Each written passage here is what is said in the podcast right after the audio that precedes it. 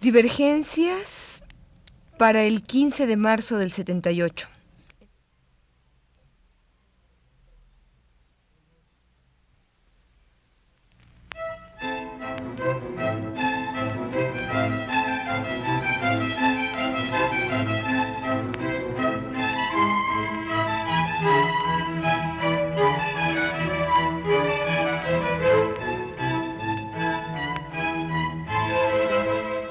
Divergencias.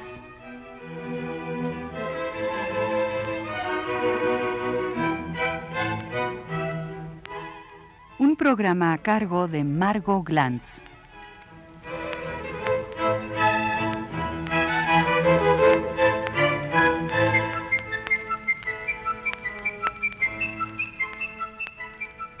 Las desgracias de Abelardo contadas por su autor.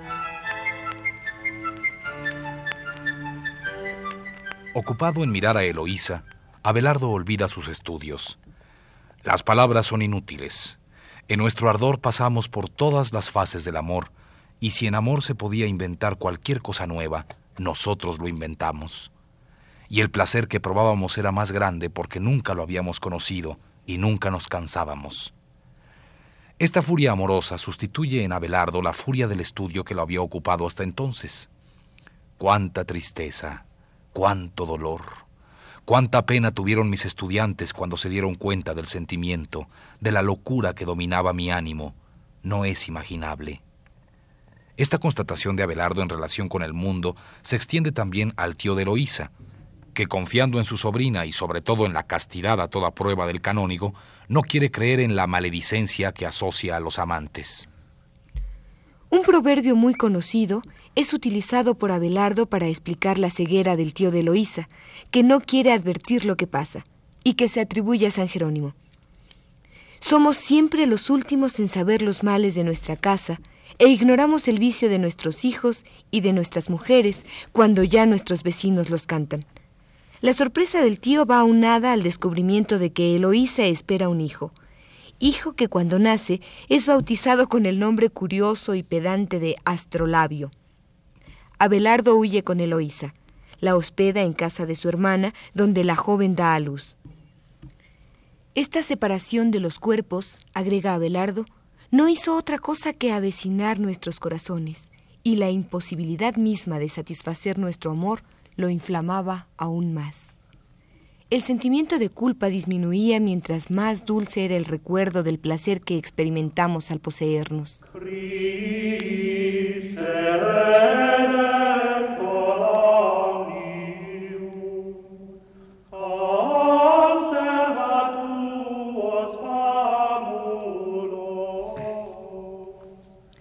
La solución que se encuentra a este lío empieza a resolverse siguiendo un camino totalmente tradicional y característico.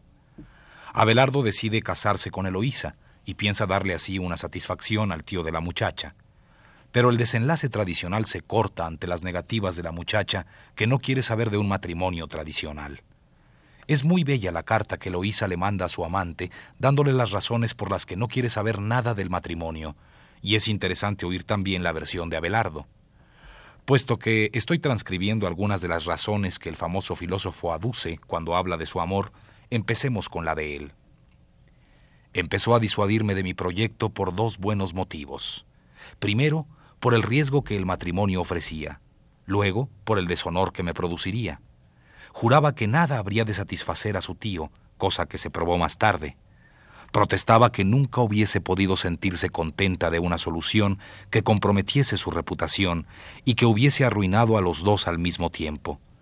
Se preguntaba cuántas maldiciones se acarrearía y qué culpable se sentiría ante los ojos del mundo si lo hubiera privado de una sabiduría como la que yo representaba. Qué pérdida para la Iglesia, agregaba. Se negaba a aceptar el matrimonio, continúa Abelardo, repitiendo que hubiese sido degradante y oneroso para mí en todos los aspectos. Además de mi deshonor le preocupaban, decía, los inconvenientes del matrimonio que el apóstol recomienda evitar allí donde asegura, si tienes la fortuna de no tener mujer, no busques una, pero si ya la tienes, no has pecado, como no ha pecado una virgen que se desposa. Pero aquellos que se casen sufrirán las tribulaciones de la carne, y yo a ti quiero evitártelos.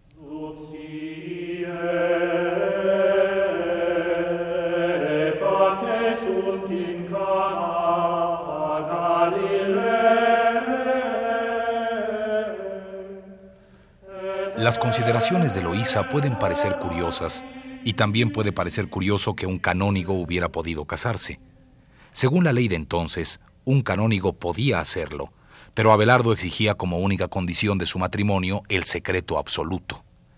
Esta exigencia se debía no a una prohibición de contraer matrimonio, sino a una tradición y a una costumbre. Los hombres de estudio debían vivir según un ideal ascético para darles a sus alumnos la imagen de la continencia y al mismo tiempo el ejemplo de esa virtud. Es curioso que Abelardo haya pensado en respetar ese principio después de haber olvidado todas las conveniencias y haber permitido que el escándalo fuese público, escándalo que él mismo confiesa y que he transcrito anteriormente. Los alegatos de Eloísa en contra del matrimonio no eran solamente una demostración de los daños que éste ocasionaría en la carrera de su esposo, estaban encaminados a demostrar la traidora influencia que esta liga puede tener en el amor. Con todo, Abelardo se casa con Eloísa, en secreto como lo había pedido. El tío Fulberto no se conforma y planea la famosa venganza. Una noche que Abelardo estaba en su casa, es atacado por Fulberto y varios hombres que éste había contratado, y Abelardo es castrado. Esta parte de la historia es muy famosa, pero es interesante oír cómo la cuenta el propio Abelardo.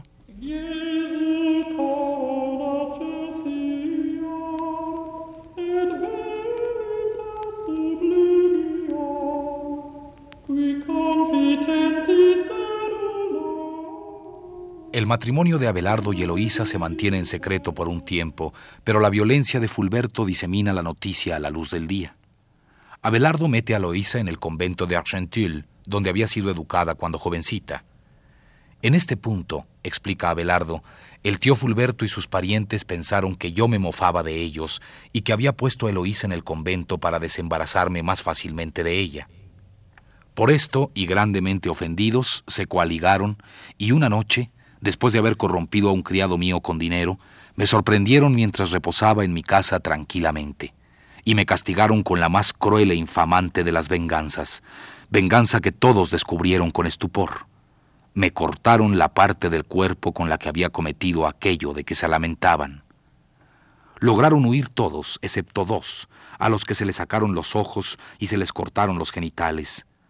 Uno de ellos fue el criado que, aunque me era particularmente fiel, se había dejado vencer por la pasión del dinero. Veamos la explicación que Abelardo da de su vergüenza. A la mañana siguiente, toda la ciudad sabía mi desgracia y todos se habían reunido enfrente de mi casa. Narrar el estupor, los lamentos, los gritos y los llantos que aumentaban aún mi dolor y mi turbación es difícil y quizá imposible.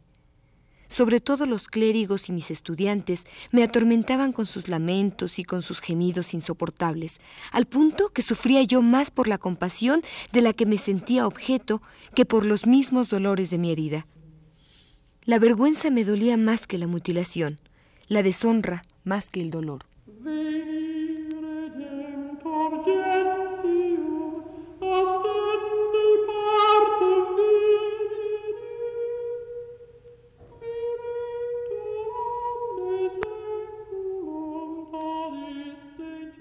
Abelardo acepta la mutilación como un castigo divino. ¿Cómo es justo, pensaba, que Dios me haya castigado en esa parte del cuerpo con la que he pecado?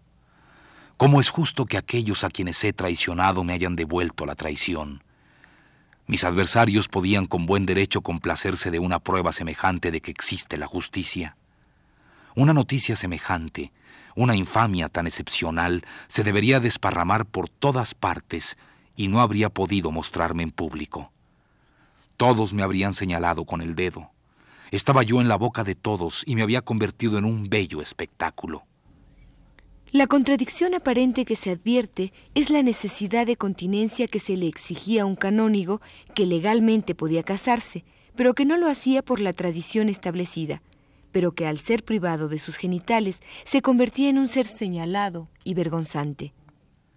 Pero lo que más me preocupaba era el pensamiento que, según la letra de la ley, los eunucos eran considerados tan abominables a los ojos de Dios que los hombres privados de sus testículos como consecuencia de una operación o de una atrofia no aparecían más en la iglesia porque eran considerados inmundos, y los propios animales, cuando se encontraban en esas condiciones, no podían utilizarse en el sacrificio, como se lee en el capítulo 74 del libro de los números.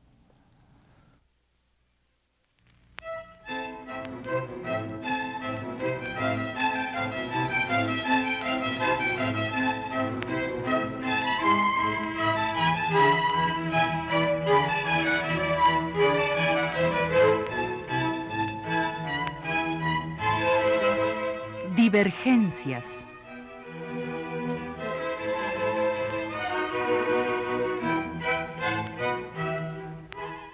Un programa a cargo de Margot Glantz.